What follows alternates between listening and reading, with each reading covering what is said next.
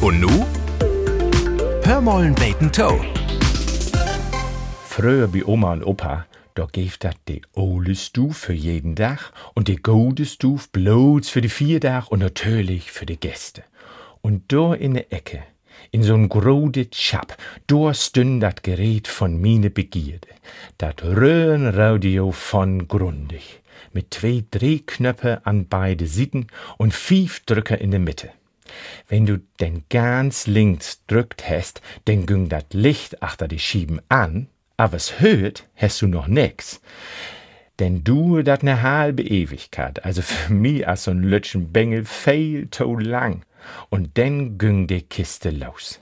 Da köm dann die Drehknöpfe ins Spiel und mit de hast du die denn von Prag nach Minsk und von Oslo nach Hilversum so zu sagen dreit.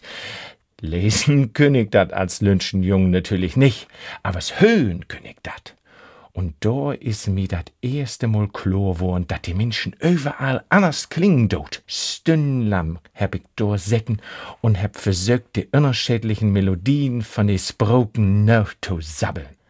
Dat Ganze ging so lang, bis Opa kommen is und sagt hat, so, du Komödiantenspieler, nu gehen wir wieder nach Buten und spiel in Gorn. Dat Radio wird damals dat World Wide Web für mine Ohren. Dat wär min Fenster to die Welt. Hör mollen beten Toe. Ein Podcast des MDR.